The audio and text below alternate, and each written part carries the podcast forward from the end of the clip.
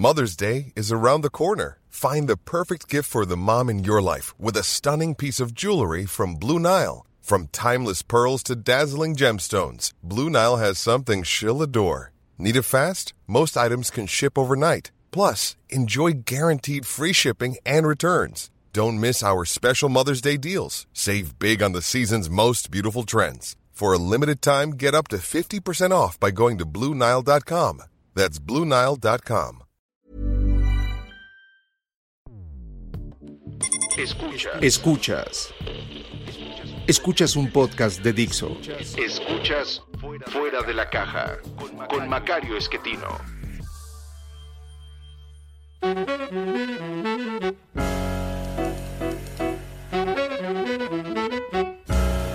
Bienvenidos. Esto es Fuera de la Caja. Yo soy Macario Esquetino, le agradezco mucho que me escuche. Este es una, una emisión dedicada al análisis de coyuntura de esta semana, primera semana propiamente hablando de abril, que termina el viernes 9, eh, y que quisiera yo dedicar en esencia a las eh, colaboraciones que llevé a cabo en el eh, periódico El Financiero en estos días. Alguna cosa que escribí antes, ponerlo en contexto. Hace unas pocas semanas se presentó el nuevo libro de Roger Bartra que se llama Regreso a la jaula. Eh, se refiere con ello a un libro que él escribió hace ya buen rato, eh, hace más de 30 años, que se llamó La jaula de la melancolía, en donde eh, él en parte critica a quienes eh, habían estado intentando encontrar el alma del mexicano, la caracterización de lo mexicano, para plantearlo en términos de que lo que llamábamos la mexicanidad era en realidad una construcción cultural del grupo que ganó las guerras civiles y se instaló en el poder eh, durante el siglo XX, eh, el régimen de la revolución, como yo lo he llamado, o lo que en aquella época era el priismo, muy diferente del PRI actual, eh, un régimen autoritario concentrado en el presidente de la República, que tenía todo el poder eh, durante seis años estrictamente, eh, pero fuera de eso tenía un poder prácticamente absoluto, siempre y cuando se mantuviera al interior del funcionamiento del sistema corporativo. Eh, el sistema corporativo, por su nombre, obviamente, estaba constituido por corporaciones, que son la representación en el siglo XX de la construcción política tradicional de la Europa medieval, eh, en la cual se consideraba cada una de las partes de la sociedad como una de las partes de este cuerpo eh, que era el cuerpo humano casi divino, eh, por lo cual la cabeza era tanto la monarquía como eh, el poder de la cristiandad. Y cada una de las otras eh, áreas de la sociedad tenía una cosa que hacer para que el cuerpo funcionase. Y de ahí se deriva la palabra corporación. Eh, esto lo recupera Mussolini eh, en los años 20 en Italia para construir el fascismo. Y de ese fascismo aprenden todos eh, los países eh, en los años 20 y 30 del siglo XX para construir sus nuevos regímenes políticos, conforme la Primera Guerra Mundial hunde el, el mundo previo. Eh, nosotros en México eh, construimos un régimen corporativo, lo construye el general Cárdenas y lo hace de una manera extraordinaria. Eh, no solamente organiza y le da eh, cauce a obreros y campesinos, eh, los conforma como los sectores campesino y, obrero del, del, partido que él refunda, rehace, en 1938, que es el Partido de la Revolución Mexicana, que no es nada parecido al PNR que fundó Plutarco Elías Calles en 1929 y que el PRI sigue considerando su antepasado. No lo es. El antepasado es el partido construido por Cárdenas. Para eso utiliza, insisto, este PNR que había creado eh, Calles, pero no tiene que ver, es totalmente distinto. El PRD PRM, el de la Revolución Mexicana, es un partido corporativo en donde instala los sectores que el mismo Cárdenas había encausado, eh, le dan un pequeño espacio a los grupos que no eran ni obreros ni campesinos,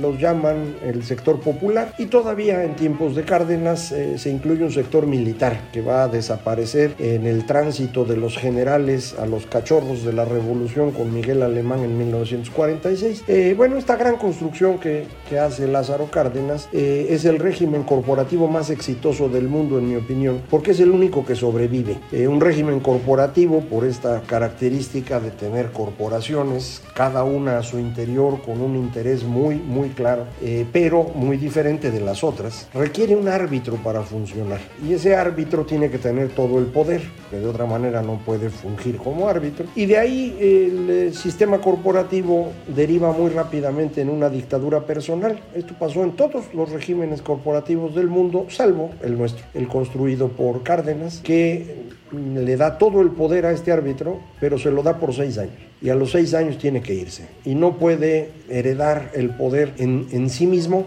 no se puede reelegir, en eh, un miembro de su familia, eso tampoco se permite, pero tampoco en un mismo de su, eh, un, eh, un miembro de su mismo grupo político. Hay que mover las cosas para que todo mundo vaya teniendo acceso. Cárdenas pone el ejemplo, impulsando como su sucesor, no a don Francisco J. Mújica, que todo mundo esperaba ver como el siguiente presidente de México por ser el tutor de Lázaro Cárdenas, casi su padre, sino en Manuel Ávila Camacho, un militar distinguido, pero católico eh, de otro grupo totalmente diferente al general Cárdenas, eh, pero Cárdenas pone el ejemplo entregando el poder en esa dirección y haciéndose a un lado. Eh, esto es lo que le da vida al régimen que funciona muy bien hasta la muerte del general que prácticamente coincide con la llegada a la presidencia de un personaje que quiso convertirse en su, más que su heredero, en su réplica, Luis Echeverría, que intentó hacer en su sexenio lo mismo que había hecho Cárdenas en el propio, expropiando, creando universidades, inventando empleos, movilizando obreros, enfrentando empresarios, con resultados eh, muy, muy malos.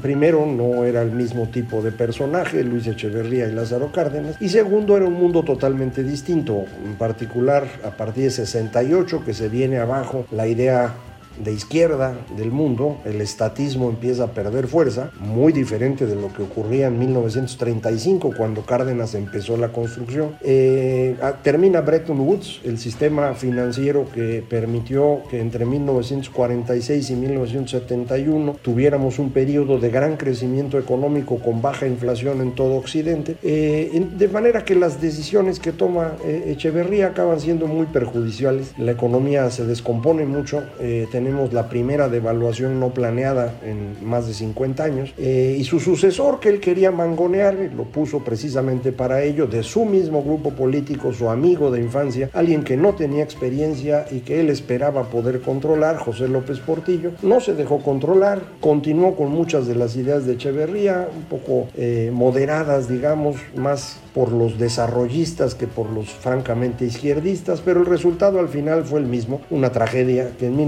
1982 llevó a la quiebra al viejo régimen. Ese fue el resultado de lo que se hizo en aquella época. Pero el echeverrismo se mantuvo por ahí. Eh, intentó regresar al poder en varias ocasiones, no, no lo lograron. En 86 se salen del PRI para construir la corriente democratizadora porque no tenían ya ningún espacio. Eh, son expulsados, empiezan a buscar a los partiditos chiquitos que se habían creado alrededor del general Cárdenas, eh, en particular el Partido Auténtico de la Revolución Mexicana. y con base en eso hacen la candidatura de Cuauhtémoc en 1980 88 eh, y como resultado de una elección muy, muy confusa y de la que no se contaron los votos realmente, aquella en la que Bartlett era secretario de gobernación y organizador de las elecciones. Eh, después de esto configuran el partido La Revolución Democrática que se convierte en el espacio del echeverrismo, que se asocia con la gente de izquierda que pues no sé si no se dieron cuenta o se sintieron pues bien siendo colonizados por los echeverristas, porque esto les permitía empezar a ganar elecciones, cosa que ellos no, no sabían cómo era, eh, y les permitió durante mucho tiempo hacerlo hasta que el echeverrismo abandona al PRD en 2015 eh, para moverse hacia Morena, que es en donde se encuentra hoy.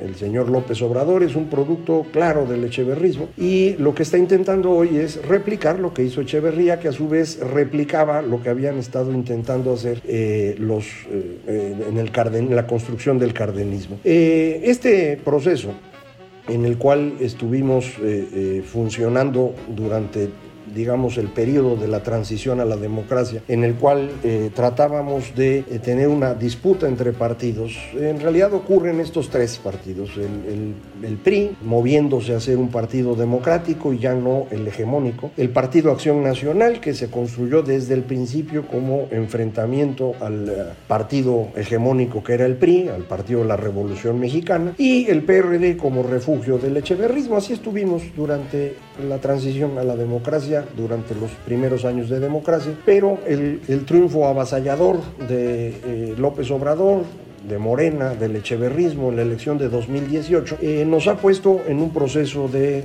reconstrucción del viejo régimen. Eh, y eso es lo que nos dice Bartra en su libro. El regreso a la jaula, en su opinión, es el intento de regresar a ese invento de mexicanidad ficticio, que era en realidad la construcción cultural del régimen que acabo de platicar con usted. Y Bartra menciona en varias partes de su libro, de este regreso a la jaula, eh, que cree que es imposible el retorno, pero no, no explica por qué en su libro. Y entonces yo me atreví a hacerlo durante estos días, eh, en estos tres artículos que le comento que se publicaron lunes, miércoles y viernes de esta primera semana de abril en el financiero, y en donde en esencia comento en los primeros dos artículos lo que ya platiqué con usted, la construcción del régimen corporativo por parte de Cárdenas, el intento de reproducirlo en el, el periodo de Echeverría y lo que se está intentando hoy en, eh, en, México, que es prácticamente replicar a Echeverría. Y otra vez ver si se puede enfrentar a los empresarios, inventar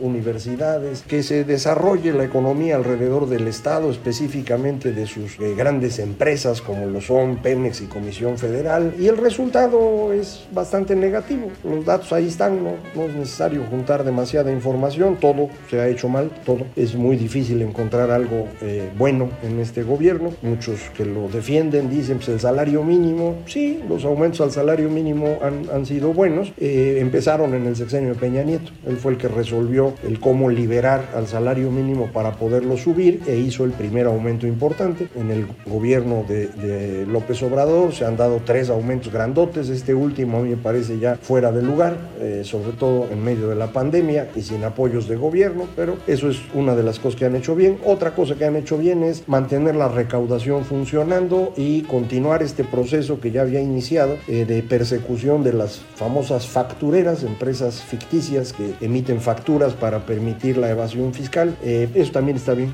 Eh, son de las cosas que uno puede encontrar, pero la gran mayoría de las decisiones han sido extremadamente costosas y, y muy negativas. La cancelación del aeropuerto costó más de 300 mil millones de pesos, como usted sabe. Pemex ha perdido 500 mil millones de pesos cada año en los dos que llevamos, 2019 y 2020. Comisión Federal tuvo una caída de ingresos considerable durante 2020 y en 2021 las cosas se ven realmente feas para Comisión Federal y por eso la necesidad de estar eh, viendo si pueden quemar más combustóleo y sacar a las empresas que son eh, por un lado amigables con el ambiente y por otro lado muy baratas, eh, que es el viento y el sol, es lo más barato que hay hoy. Los quieren quitar para poder quemar combustóleo y con eso ver si más o menos equilibran las finanzas en suma es un, es un fracaso monumental, porque 2021 no es 1971, como 1971 no era 1935. Entonces, eh, estamos condenados a que esto no funcione. La economía ya se venía cayendo antes de que llegara la pandemia y de manera ya importante. Estábamos más o menos en menos 1%, pero ya llevábamos para ese entonces 16 meses de contracción continua, que eso es lo que es importante. Eh, la pandemia pues amplifica este problema, pero le permite al presidente decir que la culpa de todo no es él, viene de fuera, por eso le cae como anillo al dedo. Y eso ha estado tratando de hacer y seguirá engañando a algunos, eso no lo dudo. Eh, sin embargo, mm, las medidas pues continuarán en este, en este rumbo y vamos a seguir teniendo problemas económicos cada vez mayores. ¿Cómo procesa uno eso? Pues se puede procesar en un sistema político que funcione eh, y eso es lo que no tenemos ahorita. Estamos viviendo los últimos días de la democracia, que podría mantenerse si se logra eh, que se respeten los votos, que no se altere el resultado de la, decisión de la población, como se alteró en 2018, eh, otorgando a Morena una sobre representación de 18 puntos por encima de lo que la Constitución permite, 10 puntos más. Eh, sin esos 10 puntos, Morena no estaría nada cerca de la mayoría calificada y no podría llevar a cabo cambios constitucionales ni siquiera intentarlo, y se le dificultaría incluso la modificación de leyes, pero sí lo tiene y lo tiene por esta defraudación que hizo eh, Morena de la voluntad eh, popular. Eh, si eso no ocurre en esta elección, entonces podremos recuperar un camino más estable y eh, esperar a 2024 para sustituir al señor López Obrador por alguien un poco más calificado. No sé de qué partido, pero ya entonces se verá. Si no se logra y la voluntad popular no se respeta, entonces la democracia habrá terminado y no vamos a tener un mecanismo para procesar el descontento que vamos a tener por una economía que no funciona, por medio millón de mexicanos muertos gracias al mal manejo de la pandemia, por la escasez de medicinas que este año será peor, eh, por el regreso de la inflación que se empieza a notar cada vez más. Estas molestias de la población que la democracia permite ir liberando a través de la entrada de opositores y la discusión política seria, eh, sin la democracia no hay cómo hacerlo y entonces pues no tenemos salida. En el viejo régimen, en el PRI, la molestia contra Echeverría, pues se la aguantaba uno, contaba unos chistes, eso fue un mecanismo de escape, porque el régimen podía imponer al sucesor, que en su caso fue López Portillo. Pero ahora no hay este sistema político. El intento de regresar a ese sistema político eh, es inviable porque López Obrador no ha construido en estos tres años las estructuras políticas para hacerlo, como hizo Cárdenas en sus primeros tres años. Al contrario, lo que ha hecho es destruirlas. Entonces nadie puede tomar decisiones si no es a través del Obrador. Esto es un proceso que funciona como dictadura personal, eh, que no está mal, es una de las opciones políticas que hay. El problema de las dictaduras personales es que las personas se mueren siempre y pues un adulto mayor con enfermedades pues no es el mejor candidato para andar haciendo una dictadura personal. No estamos hablando de Fidel Castro, que la construye con 40 años o 30 años de edad y hombre, le da para 60 más, y no ese es el caso. Entonces, ¿Qué viene? Pues eh, tenemos un puñado de posibilidades, que se consolide esta dictadura personal, que tengamos un reemplazo militar, que esto puede llevar a una escisión del país alrededor del paralelo 20 que hemos comentado en muchas ocasiones. Eh, existe la posibilidad de estallidos sociales que sean controlados violentamente o de plano la caída hacia eh, un desorden político generalizado eh, con la intervención del crimen organizado. Eh, son las opciones que hay. Evidentemente todas esas cinco son malas. Lo mejor sería mantener la democracia funcionando y con ello pues ir equilibrando cosas y liberando presión. Vamos a ver en qué dirección se mueven las cosas, pero eso es lo que hay. No cree usted que hay más opciones y que podemos de pronto tener un futuro glorioso o al revés, creer que de veras hubo un pasado maravilloso que es el que quiere recuperar el señor Carden, eh, perdón, el señor López Obrador. Nada de eso es cierto. Eh, lo único que hay es lo que está usted viendo y lo que usted está viendo no es nada recomendable. Entonces, pues hay que lograr que la democracia funcione en junio y si no funciona la democracia en junio, insisto, pues ya tiene usted los cinco posibles desenlaces que hay, ninguno muy agradable. Y, pero nada de eso es mi culpa. ¿eh? Yo nada más vengo y se lo platico para que usted pueda analizar las cosas y podamos seguir platicando aquí en lo que eh, esto es posible. Muchísimas gracias eh, por acompañarme. Esto fue Fuera de la Caja.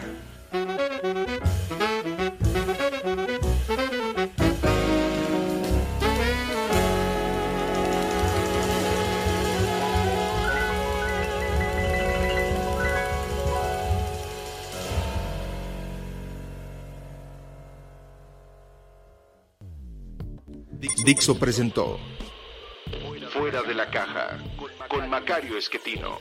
La producción de este podcast corrió a cargo de Verónica Hernández. Coordinación de producción, Verónica Hernández.